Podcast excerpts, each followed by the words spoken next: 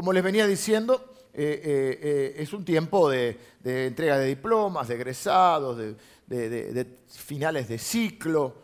Yo tuve, por ejemplo, el martes la fiesta de egresado de mi sobrina, egresó el jardín. Y fuimos ahí.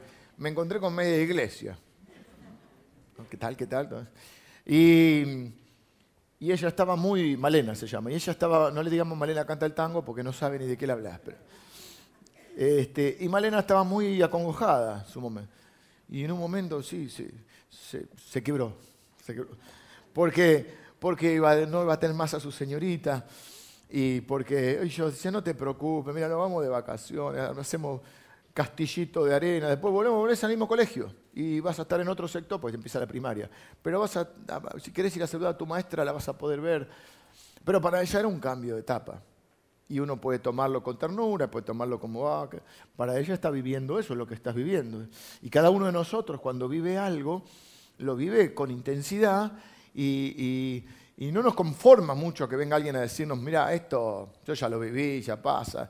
y mucho menos que alguien te diga, ah, lo que te preocupa por esa pavada, porque no es una pavada. Como no lo fue cuando tuviste tu primer desilusión en la adolescencia amorosa. Es lo que vivías en esa época. Y lo peor que puede ser que venga un viejo a decirte, eh, por esa pavada te preocupes. Y digo esto porque en la vida vamos a enfrentar un montón de pruebas y de circunstancias y de situaciones y, las tenemos que superar, porque cuando las superamos y atravesamos una etapa, estamos listos para enfrentar otras cosas, que generalmente son más complejas o desafíos mayores. Hace algún tiempo atrás, sin tener una relación directa con esta enseñanza, Vimos un pasaje de, la escritura de un profeta llamado Jeremías, donde Dios le dice, si corriste con los de a pie y te cansaste, ¿cómo vas a correr con los de a caballo? Si no pudiste enfrentar a, de, a la infantería, ¿cómo vas a enfrentar a la caballería? Pero siempre que se cierra una etapa y, y empieza una etapa nueva, nos genera de incertidumbre. Los cambios nos cuestan, aunque sea el preescolar. Y hablo de esto porque estamos hablando en estas dos enseñanzas que vienen a ser una en dos partes, de cómo superar las pruebas, cómo aprobar las pruebas, porque cuando aprobamos pasamos a otro nivel. Y el domingo pasado hablamos de, la, de aprobar superar las pruebas referidas a la adversidad. ¿Cómo superar la adversidad? Porque ya en la jerga nuestra, entre los cristianos, cuando hablamos de prueba, casi que automáticamente lo relacionamos con un tiempo difícil, con un tiempo de angustia, con la adversidad. Un cristiano que está pasando algún momento de adversidad, que puede ser una enfermedad, eh, una crisis en una relación, eh, una necesidad material, eh, un problema en el trabajo, cualquier tipo de cosa que nos angustie, decimos, estoy pasando una prueba. Y es verdad, es una prueba, pero no es la única prueba. Hoy vamos a hablar de la prueba de la prosperidad. Porque también somos probados cuando nos va bien, aunque no seamos tan conscientes de eso. Voy a aclarar que cuando hablo de prosperidad, no hablo solo de la bonanza económica o del bienestar económico. Es parte de la prosperidad, no es lo único. La palabra prosperidad, o si uno ensayara una definición, hablaríamos de el curso favorable de las cosas. Siempre somos bendecidos, pero somos más conscientes de esa bendición cuando vos haces una especie de evaluación y decís, me está yendo bien. Normalmente los parámetros incluyen la economía, por eso la palabra prosperidad nos, refiere a la economía. Por ejemplo, cuando uno analiza eh, la marcha de un país en épocas de elecciones, uno de los factores indudablemente para eh, evaluar a un gobierno es decir cómo nos está yendo en la economía. Pero si le preguntamos a, a la gente de a pie, a cualquier persona, diría, bueno, tres elementos, como una vieja, viejísima canción, de salud, dinero y amor. Cómo estoy en las relaciones, cómo estoy en, eh, mi salud física, emocional, también puede ser espiritual. Ayer tuvimos una jornada de salud eh, muy linda también y, finalizamos con eso. Bueno, hicimos gimnasia y todo. ¿Qué bailamos? ¿Salsa era? No, ¿qué era? Disco. Ah, está. Porque ahora está zumba, salsa, ¿viste? Yo con la salsa, eso no, pero tenemos los hermanos venezolanos que nos van a aflojar un poquito ahora que ellos están más acostumbrados. Este, nosotros nos cuesta más. Y eh, hablamos de la salud integral del ser humano. Nosotros, los cristianos históricamente descuidamos la salud física porque estamos tanto con el espíritu y el, alma que el físico no lo cuidamos. Eh, y hay que cuidarse la salud física. También hay que cuidar la emocional que generalmente está eh, relacionada a nuestras relaciones, y la espiritual. Y también tenemos que cuidar la salud de nuestros hijos. Parezco la salud. Claro, porque los papás dicen, no, no, los, papás son responsables de la salud de sus hijos, la física, la emocional y la espiritual. Pero la espiritual a veces la dejan de lado. Entonces lo mandamos a la escuela para que se desarrolle mentalmente lo mandamos a inglés, a allá, a taekwondo, patín, ¿para qué? Para que se desarrolle físicamente Emocionalmente tratamos de cuidarlo, de amarlo, de expresarle nuestro amor, pero en lo espiritual cuando sea grande que elija. Entonces nuestros hijos son desnutridos espirituales. Y quizás nosotros. Por eso no nos prestamos atención, porque nadie puede dar lo que no tiene, ¿no? Entonces cuando sea grande que elija qué quiere creer. De la misma manera podemos decir, bueno, que, si quiere comer chocolate todo el día, que coma, total, cuando sea grande que elija comer sano.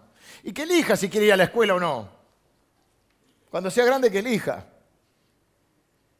Entonces hacemos personas enfermas espiritualmente o desnutridas. Por eso los papás que están en este lugar, no, porque acá está gente educada y consciente. Y tiene que hacer el esfuerzo de traerlo a la iglesia también.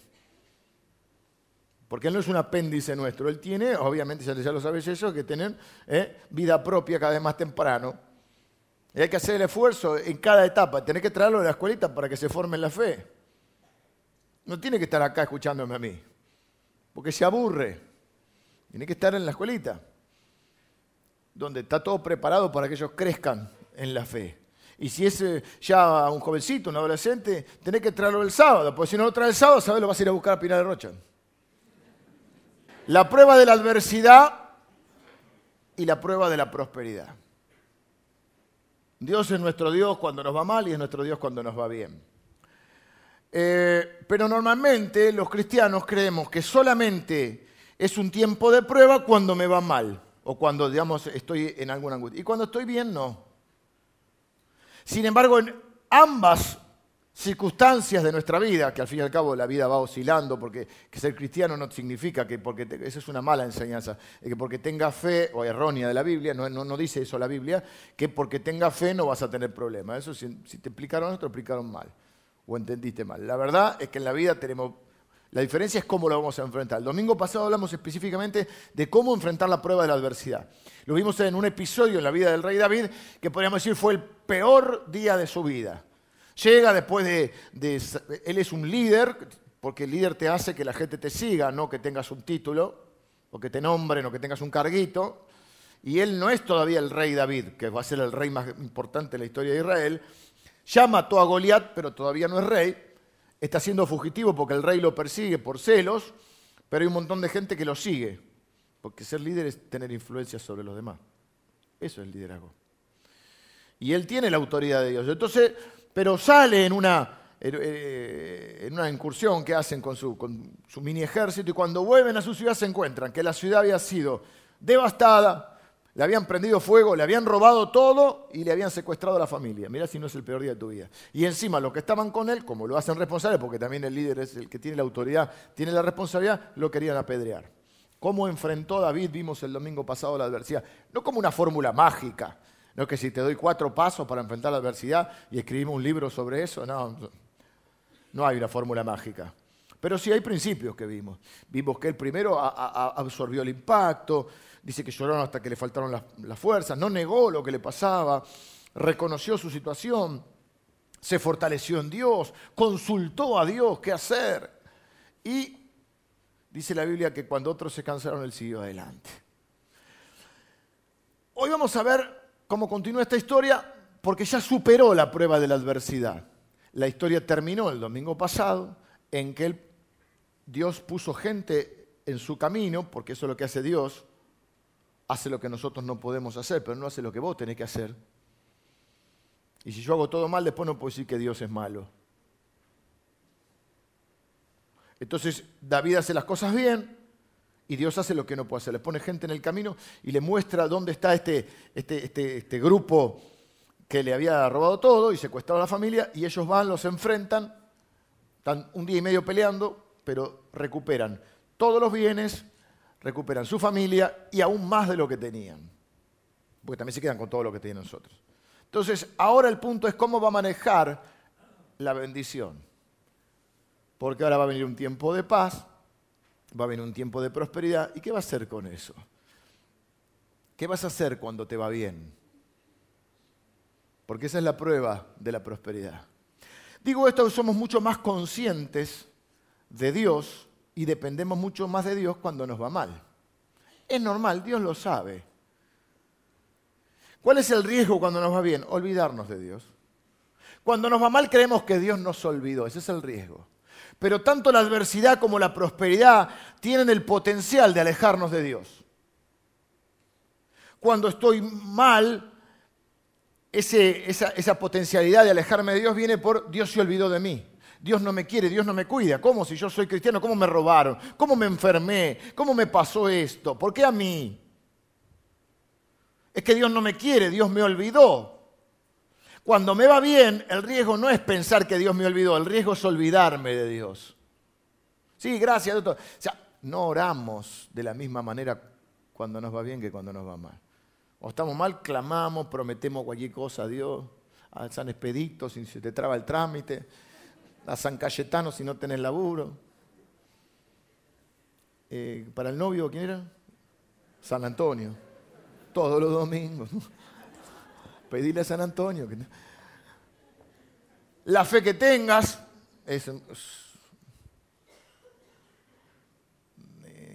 algo natural en nosotros que buscamos una ayuda sobrenatural y los cristianos lo buscamos en Dios a través de lo que llamamos la oración, es decir, pedirle a Dios que nos ayude. Y está bien, Dios lo entiende y nos quiere ayudar. De hecho, Dios, de hecho, uno de los puntos era fortalecerse en Dios, acudir a Él.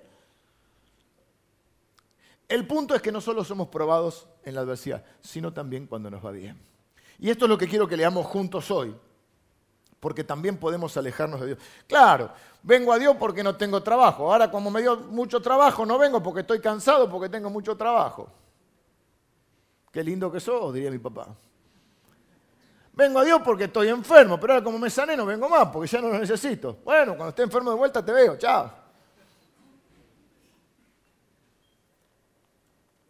Vengo a Dios porque no tengo un mango. Ahora no voy, no, porque ahora me voy al cine porque tengo plata. Anda al cine, pero anda los miércoles, que es más barato. Libro del profeta Samuel, capítulo 30.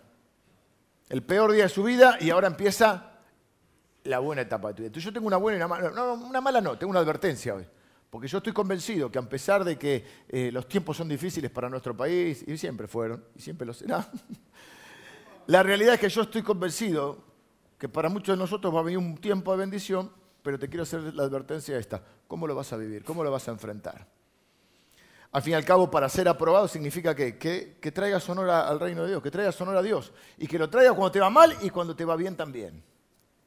Entonces, termina, eh, tomo, viste, como Netflix que te hace el pequeño, eh, ¿cómo se llama? pequeño resumen del capítulo anterior, y si pasa la temporada ya no te acordás nada. Eh, y vamos a ver, la historia terminó entonces en que él recupera todo.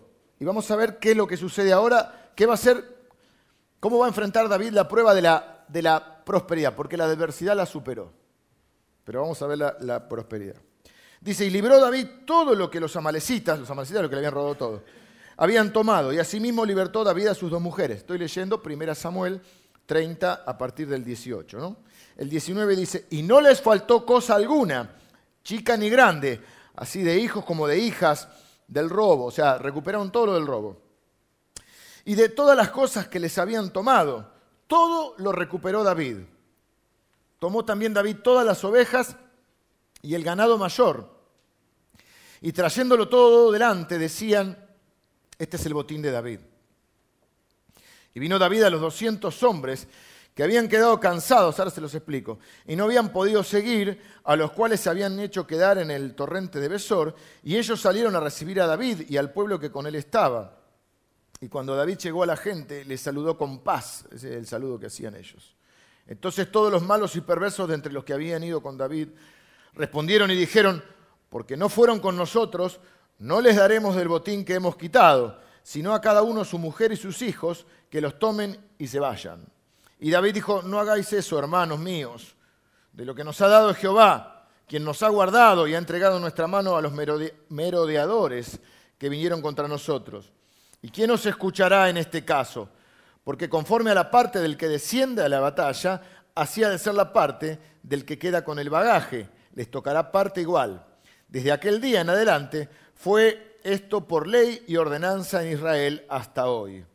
Y cuando David llegó a Ciclag, Ciclag es la ciudad que había sido prendida a fuego, la de ellos, eh, envió del botín a los ancianos. Eh, de Judá, o sea, eran como las autoridades, respetaban. En la cultura oriental se respetaba a los ancianos. En esta iglesia queremos respetar a los ancianos. Eh, la gente no tiene conciencia de esto, pero Dios manda respetar a los ancianos. De los diez mandamientos, el único que tiene promesa específica, todos tienen promesa de bendición, pero que tiene promesa específica es honra a tu padre y a tu madre para que te vaya bien y se alarguen tus días sobre la tierra. O sea, cuando vos honras a tu papá y tu mamá, tendría que hacerlo por gratitud, pero aún en, diferentes circunstancias que cada uno haya vivido. Honrar a los padres tiene dos promesas, calidad de vida, te vaya bien, y cantidad de vida, y se alarguen tus días sobre la tierra. Y cuando hablamos de los padres también hablamos de los ancianos, ¿no? Y David les envió presentes, aparte eran eh, personas que representaban la autoridad de Dios también. Y a sus amigos diciendo, he aquí un presente para vosotros del botín de los enemigos de Jehová. Bueno, vamos a ponernos un poco en, en contexto con lo que está pasando. Termina bien la historia, pero comienza otra. Dijimos que vamos a hablar de este peligro de la prosperidad porque cuando nos va mal oramos como nunca. Nunca estuvimos tan dedicados a la oración y a buscar la palabra de Dios que cuando, cuando nos va mal. Estamos en angustia. Cuando estamos bien, gracias Señor, está todo fenómeno, listo, nos vemos. ¿eh? Suele suceder. Dios lo sabe, Dios lo entiende, pero la, la advertencia es no te olvides del Señor. No te olvides cuando te va bien. Es más, si me pusiera... Bueno, no quiero adelantarlos. Eh, hay dos riesgos en la prosperidad. Número uno, olvidarnos de Dios. Número dos, olvidarnos de las personas que nos ayudaron. Mi madre, la española que está aquí, dice, es de bien nacido ser agradecido. No te olvides de Dios cuando te va bien no te olvides del que te ayudó. El argumento de la gente que no quería compartir, o sea, está claro acá la situación, ahora tiene que explicar esta parte. David sale con 600 hombres a tratar de recuperar su familia, sus bienes. ellos venían de un montón de días de, trajín, y entonces llegan un momento a un lugar donde paran a tomar agua, el torrente de Besor, y hay 200 que dicen, no podemos más nos quedamos acá, quedan 400. David siguió adelante. David también estaba cansado, también estaba angustiado, también estaba desanimado, sin embargo siguió adelante. Y dijimos, del último paso lo adelante, aunque estés en medio de la adversidad, seguí adelante. Entonces cuando vuelven, los que vuelven con David, le dicen, no, no, le damos las mujeres y los hijos, está bien, pero del botín nada, no quieren compartir todo lo que han traído. Y parece un argumento hasta válido. Bueno, nosotros nos esforzamos, los otros no. Parece un argumento válido. El problema es, bueno, la respuesta la tiene David. Por algo David, con todos sus defectos y con todos sus pecados y sus errores, es un varón que la Biblia lo, lo describe como un varón conforme al corazón de Dios. David dice, no hagan esto. Fíjate que no lo exige, David lo podría exigir. Dice, no, no, acá el que manda soy yo, así que vamos a repartir. David comparte con los que se cansaron y se quedaron, con los que se quedaron cuidando las cosas. Parece que hay un grupo que se quedó cuidando el bagaje, es decir, las cosas dentro de lo que le habían quemado y le habían eh, robado, se ve que, bueno, quedaba algo de la ciudad. Hubo un grupo que se quedó. Dice, eso es también importante y lo pone como una ley, ahí como una ley civil. A partir de este momento, eh, todo, el botín se reparte entre los que van a pelear y entre los que se quedan cuidando. Y una parte va para los ancianos, que representan la autoridad y también lo que representan es la parte que va para Dios de alguna manera. Entonces él dice, ¿por qué hay que compartir? No lo exige, lo pide, porque la gratitud y la generosidad no se puede imponer. Es una decisión personal. Le dice, no hagan esto, hermano, les pido que lo compartan. Que no se olviden de Dios y no se olviden de las personas. Y que parte del acordarte de Dios significa saber que yo estoy en un ciclo de bendición, en un pacto espiritual, del cual dice la Biblia que nosotros fuimos adosados por Cristo, en el pacto de te bendeciré y serás bendición es reconocer que lo que tengo es bendición de Dios, lo que soy es bendición de Dios, los recursos que tengo, las capacidades y aún la fortaleza que tengo, me la ha dado Dios para que de esa manera yo también pueda bendecir a otro. Porque estos pudieron seguir adelante. ¿Acaso las fuerzas no se las dio Dios? Esto es lo que plantea David. Por eso dice en un versículo, ¿y quién os escuchará en este caso? Es como si, si ustedes van delante de un juez justo o de un hombre sabio, no tienen posibilidad de ganar este caso. Porque David lo que está diciendo es, ¿para qué se me dieron más fuerzas que a los demás? ¿Para qué se me dieron más recursos que los demás? ¿Por qué yo tengo más oportunidades que los otros? ¿O no lo, ves eso? Porque fácil eh, juzgar la situación del otro. Y nos preguntamos por qué a mí cuando nos va mal, pero no nos preguntamos por qué a mí cuando me va bien.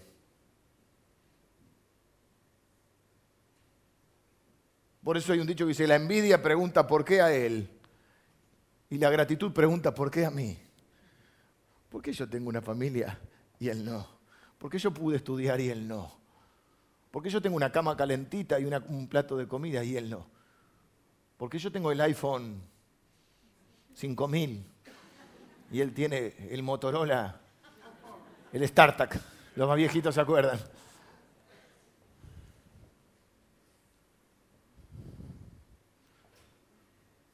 La gratitud o la conciencia, la prueba de la prosperidad pasa en no olvidarte de quién es el que te da la fuerza, la vida y los recursos.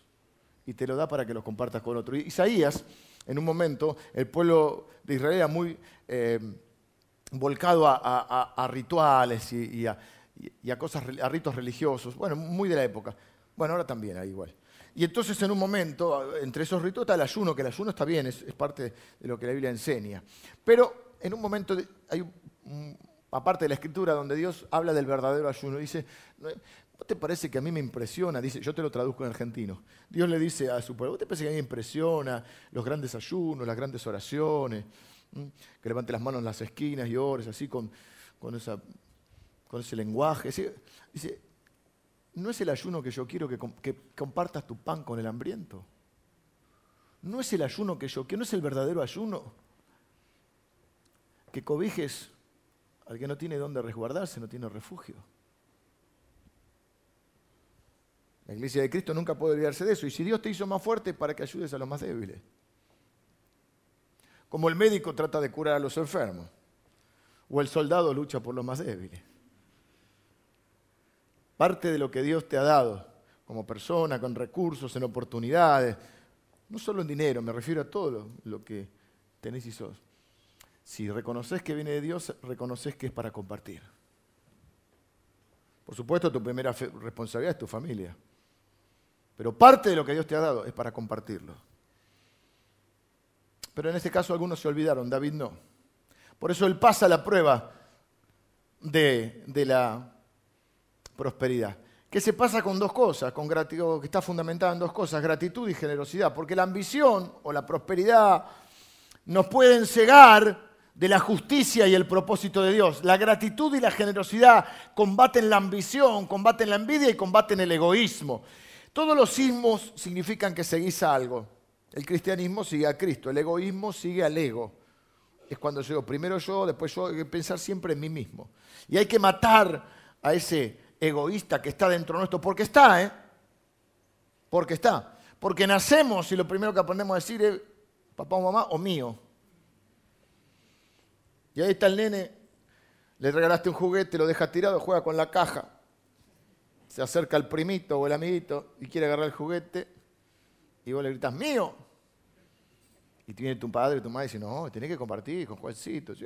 Agarra el juguete, ¡pum! en la cabeza, es mío. Lo primero que aprendemos a decir es mío. Hay que combatir el ego. Hay que ejercitarse en la generosidad. Así como nos ejercitamos físicamente o en otras disciplinas, tenemos que ejercitarnos. ¿Para qué? Para estar entrenados en ser personas. Y la generosidad está íntimamente relacionada con la gratitud. David comparte con los compañeros que quedaron en el camino, comparte con los que se quedaron cuidando las provisiones y también con los ancianos y las personas en autoridad. Algunos comentaristas creen que esto después también lo, eh, le facilita el camino hacia el, hacia el trono, hacia ser rey, el haber compartido el botín con los ancianos, porque dice que halló gracia delante de esta gente. Y es verdad, las personas generosas tienen amigos. El egoísta termina solo. El egoísta no se da cuenta que es egoísta pero todos los que estamos alrededor nos damos cuenta. Pero conocen a un generoso solo, es raro, ¿no? Claro, porque hay una ley espiritual, te guste o no se cumple, que todo lo que siempre vas a cosechar. A mí a veces me da cosa cuando alguien dice, porque a mí nadie me, nadie me entiende, nadie te entiende. Caramba, nadie me escucha, nadie me quiere. Bueno, empecé a sembrar amor, porque si nadie te quiere, ¿qué estuviste sembrando todos estos años? No tengo amigos. Bueno, empecé a sembrar amistad. ¿Qué estuviste sembrando? Chan.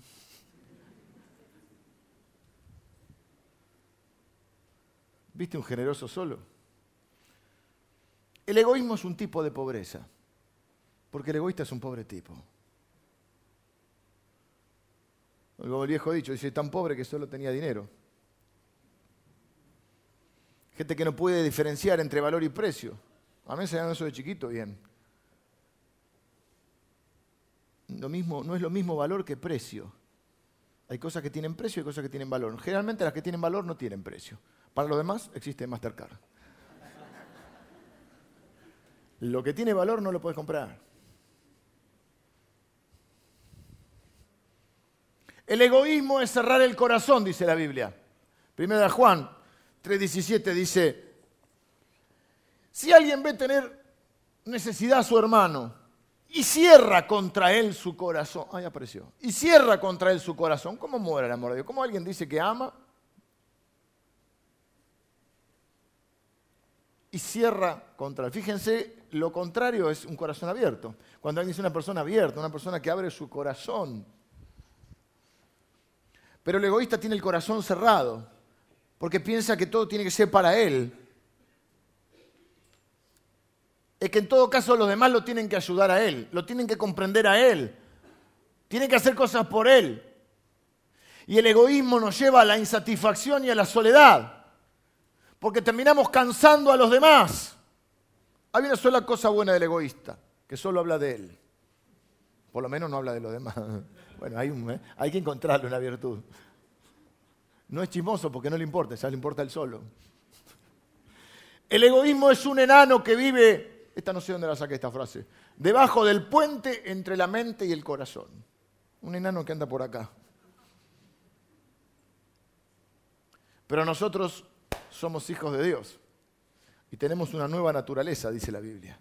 Y la naturaleza de Dios, dice la Biblia que Dios nos da un nuevo corazón cuando ponemos nuestra fe en Cristo. Y la naturaleza de Dios es dar. Ahora entramos en la Navidad y la Navidad es eso, es dar. De tal manera amó Dios al mundo que dio. Por eso también hay una frase que dice, se puede dar sin amar. Sí, vos puedes darle a alguien. Pero no se puede amar sin dar, porque la naturaleza, Dios es amor, la naturaleza de Dios es amor. La Biblia, el versículo más cortito de la Biblia dice, Dios, no, el más cortito es Dios lloró, Jesús lloró. Pero el otro es, Dios es amor. Y la naturaleza de Dios es dar. De tal manera amó Dios al mundo que dio a su único hijo. Dios nos dio el perdón cuando éramos pecadores. O nos da. Nos da, Jesús nos da su vida sin pecado. Jesús nos da su muerte sustitutiva para pagar el castigo por nuestros pecados. Jesús nos da su resurrección corporal para que nosotros tengamos acceso a la vida eterna.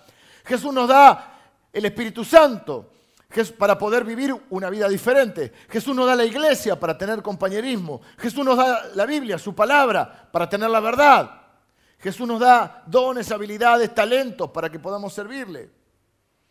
Incluso cuando estaba vivo en la tierra, Jesús fue generoso y compartió.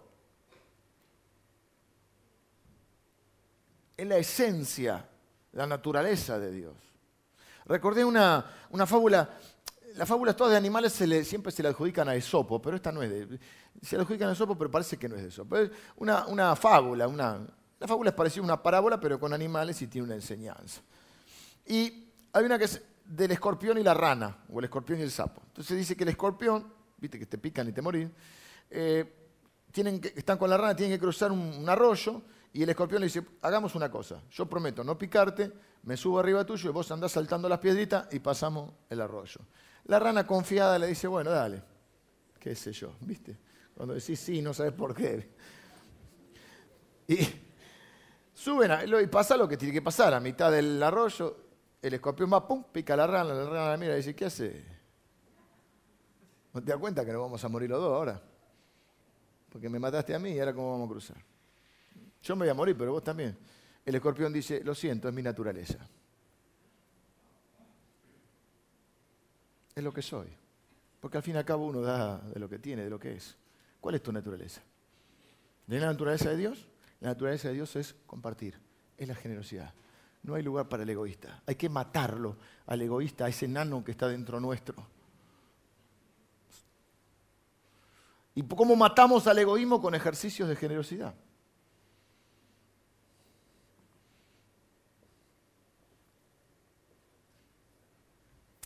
¿Saben cómo casa? Eh, también leí que, para cazar a, los monos le meten este, comida en una trampa y, cuando el mono mete la mano, agarra la comida y cuando la quiere, cierra la mano para sacar, se le traba. Y vos podés que lo agarran y el mono no larga. No larga. No te quiero decir mono, te digo abrí la mano. ¿eh? Abrí la mano. Porque la mano de Dios es más grande. Y cuando uno es capaz de compartir, entra en el ciclo de bendición. Te bendeciré y serás bendecido. ¿Y ¿A quién va a bendecir Dios? A los que bendicen, porque ese es el ciclo. Si vos rompes ese ciclo, ¿te queda la bendición? Sí, Dios te sustenta, porque Dios es fiel. Dios te sustenta porque Dios es fiel. Pero ¿quién le va a dar para compartir? Por eso dice la Biblia, el alma generosa es prosperada, será prosperada. Hay quienes tienen hay quienes reparten, dice Proverbios, y les es añadido más. Hay quienes guardan más de lo, de lo debido. Caramba. guardan más de lo debido y ahí está, mira, salió. Estamos mágicos hoy. ¿Cómo estás, eh? Estás, estás a full hoy. Hay quienes reparten y les es añadido más y hay quienes retienen más de lo que es justo, pero vienen a pobreza el alma generosa será prosperada. Y el que saciar, el que suple la necesidad de otro, también él será saciado. Eh, ¿Cómo vas a manejar la bendición que Dios te da? ¿Te sentís un bendecido de Dios? Porque uno vive de acuerdo a lo que siente. Si vos pensás que los demás son bendecidos y vos no, y vas a vivir como un egoísta. Pero cuando hacemos el ejercicio espiritual, por eso está íntimamente relacionada la generosidad a la gratitud. Cuando yo me siento bendecido, me siento como en esa responsabilidad o ese deber de compartir lo que, eh, eh, eh, todo lo que he sido bendecido. Y esa es la esencia del cristiano. Es un bendito de Dios. Dice la Biblia somos benditos al levantarnos y al acostarnos en el campo, en la ciudad, cuando estamos trabajando, son benditas nuestras manos, el fruto de, nuestro trabajo. las hermanas dicen que es el bendito el fruto de tu vientre, o sea, los hijos son benditos. Toda esa bendición. Y tenemos que hacer el ejercicio espiritual. Por eso terminamos el año, normalmente nosotros, el último domingo del año, y lo vamos a hacer este año, donde la iglesia para para dar gracias. A Dios y a los que nos, a los que nos han bendecido. Y ese día, el último domingo, traemos regalitos. Que no necesariamente tenés que comprar. Por ahí son cosas que vos tenés. Decís, uh, este reloj sería lindo, no voy a prometerlo este porque este, este me lo regalaron. Eh, esto sería lindo para, esto le puede quedar bien a él, algo. Y traemos varias bolsitas cada uno y empezamos a, regalarnos entre nosotros. Es un ejercicio espiritual que combate el egoísmo, que fomenta la generosidad, fomenta la amistad, la gratitud, el decir valoro, con un regalo uno valora, es una manera, un mensaje de decir valoro tu amistad, valoro lo que haces por mí. Y es un día de acción de gracias, por eso se llama acción de gracias, por eso solamente decir, ah, estoy agradecido. Es, hay una acción que yo hago para mostrar la gratitud. Siempre me impactó eso en Estados Unidos, como para el país, el feriado más importante de Estados Unidos uno de los más importantes es ese, es el Día de Acción de Gracia. La gente viaja de todos lados para encontrarse la familia, que no se ven nunca ya porque viven en todos lados. A veces no se encuentran ni en Navidad, pero en Acción de Gracia se encuentran. El famoso pavo de Acción de Gracia, ¿eh? y comen ahí, y paran literalmente el país para dar gracias. Nosotros lo hacemos cada domingo, el último domingo de cada año. Para evitar caer en la trampa de olvidarnos de Dios. Eh, hace un tiempo atrás comiendo un asado con la gente de Jucum, que es un ministerio amigo y que a veces, bueno, hace varios años atrás. Me cuentan de un pueblo en la ciudad de Buenos Aires, en la provincia de Buenos Aires. Un pueblo, no me acuerdo el nombre, y si me acuerdo tampoco lo iba a decir, porque no soy buchón. Un pueblo que experimentó el boom de la soja. Hace varios años atrás. Yo fui a comer ese asado, creo que con Javi, con Javi Gómez, a comer. Así que hará varios años atrás. Cuando fue el primer boom de la soja. Y dice que este pueblo empezó a prosperar como nunca. Y viste cómo es en el campo, cuando la cosecha fue buena, todo camioneta nueva, viste. Paradójicamente empezó a bajar la asistencia en las iglesias. Eh, me gusta esa frase que todo el mundo usa y nadie sabe de dónde. Está comprobado, ¿viste? ¿Quién lo comprobó? Nadie sabe. Y nosotros repetimos, ¿no? Porque está comprobado. Bueno, entonces está comprobado que, cuando hay necesidad, la iglesia está más llena. No sé si es verdad, pero en este caso sí. Claro, porque antes el domingo iban a la iglesia, pero ahora como tienen camioneta nueva van a visitar a los parientes que están en otro pueblo. Y ahora como tienen un mango salen a cenar. O van al cine. Lo cual está bien, salir a cenar y al cine, visitarlo de la familia. Pero todo tiene su momento y su tiempo. Entonces, la misma palabra olvido es una palabra que nos, nos marca un poco esto de las pruebas. Cuando estoy en la adversidad puedo alejarme de Dios pensando que Dios se olvidó de mí. Y cuando estoy en la prosperidad, en los buenos tiempos, les dije que la propiedad es el curso favorable de las cosas, cuando estoy bien en mis relaciones, cuando estoy bien en mi economía, cuando estoy bien en mi salud, ¿cuál es el riesgo? Que yo me olvide de Dios. Y que también me olvide de aquellos que estuvieron a mi lado, aquellos que me ayudaron, aquellos que hicieron algo por uno. Y Dios habla de esto. Así que no vamos a caer en esta trampa. No vamos a olvidarnos de Dios y vamos a olvidarnos de nuestro prójimo. La Biblia habla que Jesús habló del prójimo. Dijo que el prójimo es la persona que, te pone el Señor en el camino. Vamos a combatirlo, a, ese egoísmo que hay en nosotros, vamos a combatirlo a través de esa nueva naturaleza que Dios nos dio con actos de generosidad.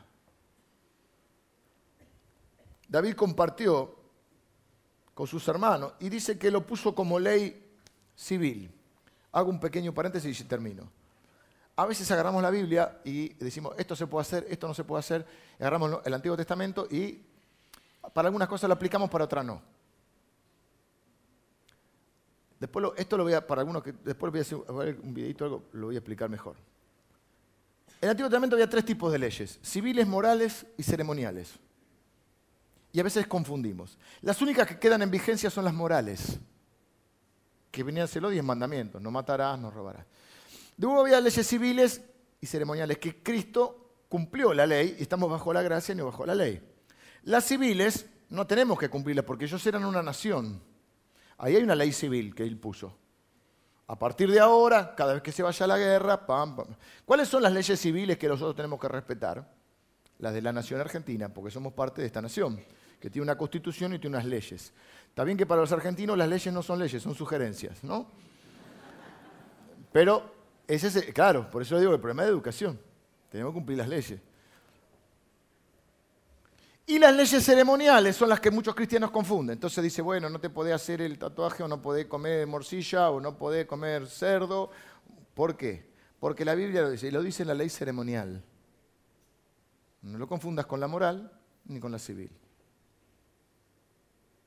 Porque si vamos a cumplir, todas las ceremoniales tenían, las ceremoniales tenían que ver con todo lo que tiene que ver con los rituales o los ritos religiosos, el lavamiento de manos, el, acercarse al templo, bueno, él tenía que hacerlo con, un, con una determinada forma, bueno, todo, y había una serie de cosas, la comida kosher, que no se puede, o por llamarle una, una forma, este animal no se puede comer. Un sismo. Por ejemplo, no comían camarones. Estoy en pecado. Yo soy fanático de los camarones. Todos los mariscos no comían nada de eso. Así que la paella. Bueno, esto es un desvío porque para los, para los que se ponen muy, muy legalistas. Pero sí hay una ley moral que ha sido escrita en nuestro corazón. Y una de esas de esos valores escritos en nuestro corazón es la gratitud y la generosidad. Vengan los músicos. ¿Qué hora es? Estamos bien. Hay una advertencia en Deuteronomio 8. Deuteronomio 8, hace tiempo predicamos acerca de este pasaje.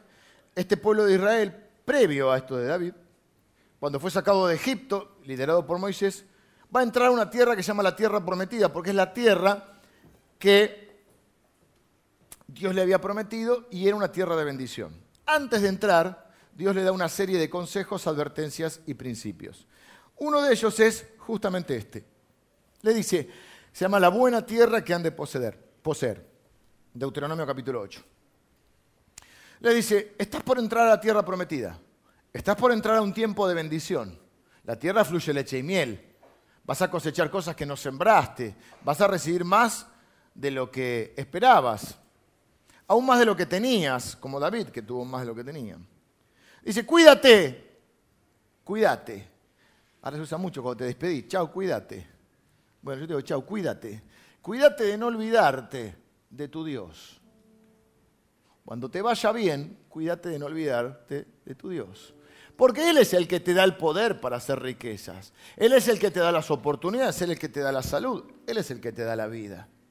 No sea que te sacies Dice, no sea que tengas más de lo que esperabas y digas, mi capacidad, mi fuerza, o mi poder, no sé cómo dice, mi poder me ha traído esta riqueza. Acuérdate que Jehová tu Dios es el que te da las oportunidades. Y el pueblo de Israel esto lo aprendió. Al día de hoy, los judíos que siguen practicando fielmente su religión, cuando llega la Pascua, que la Pascua para nosotros es Cristo, pero para los judíos es la, conmemoración eh, de la liberación de Egipto, el papá de familia reúne toda la familia, preparan la comida como en aquella época y el padre de familia comienza diciendo, acuérdate que fuiste esclavo en Egipto, acuérdate de dónde Dios te sacó. Acuérdate de cómo estabas porque cuando estaban así, clamaron a Dios y Dios obró en ellos. Y nosotros no tuvimos clavo en Egipto, pero alguna vez pasamos la prueba de la adversidad y clamamos a Dios y Dios nos respondió. Acuérdate, no te olvides de dónde te sacó Dios. No te olvides tampoco de quienes te ayudaron. Sé generoso, compartí con el que no tiene. A veces también puede ser generoso con el que tiene, porque a veces creemos que solo le tenemos que compartir el que no tiene. Compartir con el que tiene más. Es un ejercicio espiritual ese. Pero sobre todas las cosas, tenés que pasar también la prueba de la prosperidad.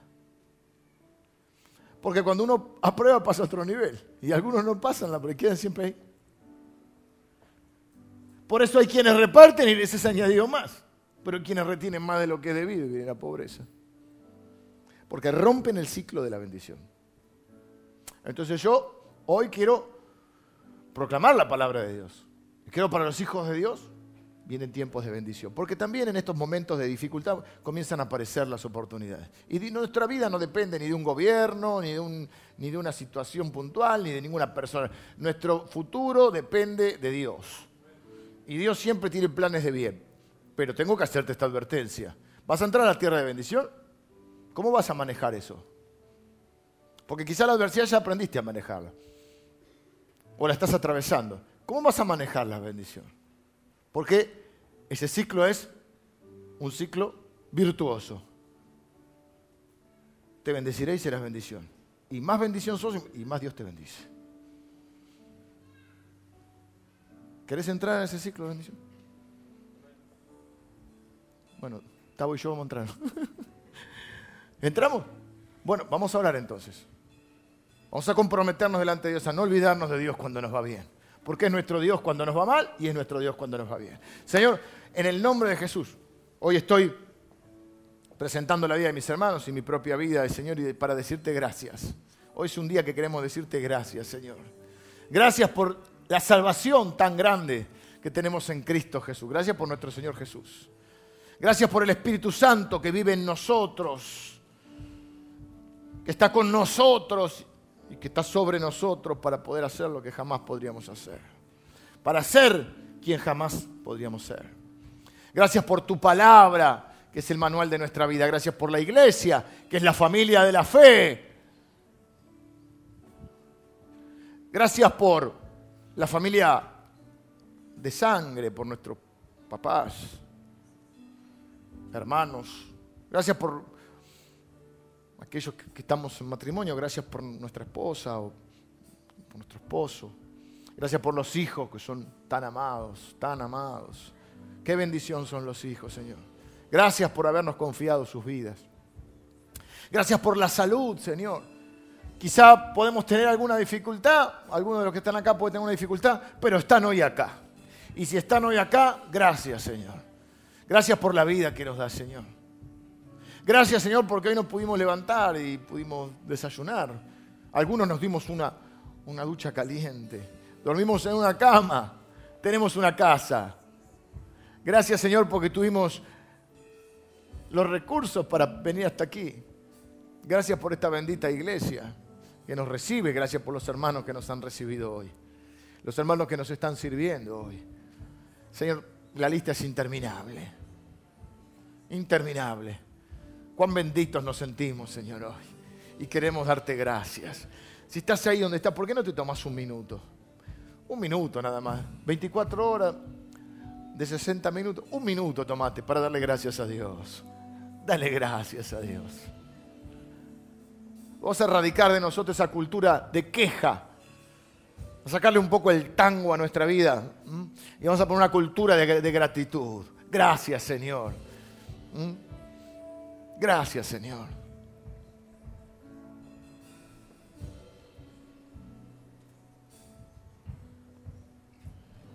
Enumerá, enumerá algunas cosas por las cuales les das gracias a Dios.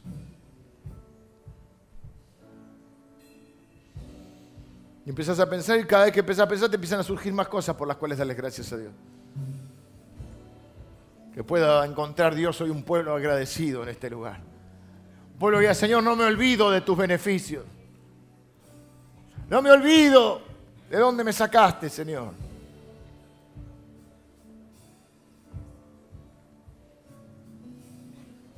No me olvido de lo que hiciste por mí. Soy un bendito, Señor. Y quiero vivir como un bendito. Quiero ser una bendición para la gente que pongas en mi camino. Somos el pueblo que bendice, hermano. Somos el pueblo que bendice. Somos hijos de un Dios que hace salir el sol sobre justos e injustos. Somos, somos hijos de un Dios que hace llover sobre los campos de los que lo valoran y lo agradecen y de los que no les, lo ignoran.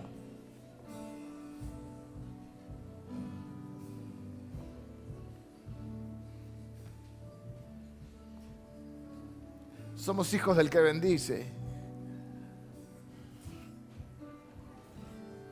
Gracias, Señor. Es que esta semana tengas presente esto y, comiences conscientemente a hacer ¿eh? una especie de cadena de favor. Empezá a hacer favores a la gente. Empezá a bendecir a las personas. Va a ser como ese ciclo de bendición se multiplica en nuestra vida. Empezá a servir a Dios a través de acciones concretas.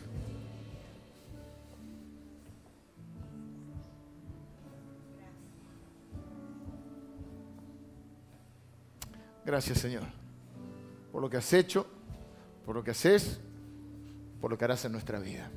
Te bendecimos en el nombre de Jesús. Amén.